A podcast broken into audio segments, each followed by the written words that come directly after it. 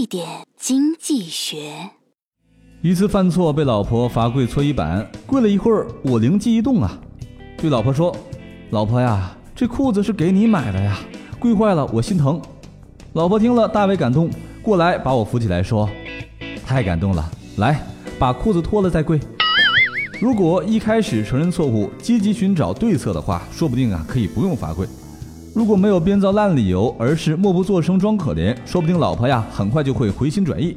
人与人之间呢，讲究的是相处模式，无论多么亲密，都要找准对策，才能对症下药。投资也需要这种策略。在复杂多变的投资市场，太保守不行，太冒险也不行。大部分情况下，不少投资者整天在忙忙碌碌的分析、研究和频繁操作，投入大量精力，却依旧难以应付市场中庞杂的信息，错失良机。面对这一情况，不如化繁为简，简化自己的投资策略。对那些消耗了大量金钱、时间、精力的事啊加以区分，然后采取步骤去摆脱它们。最简单的往往是最有效的。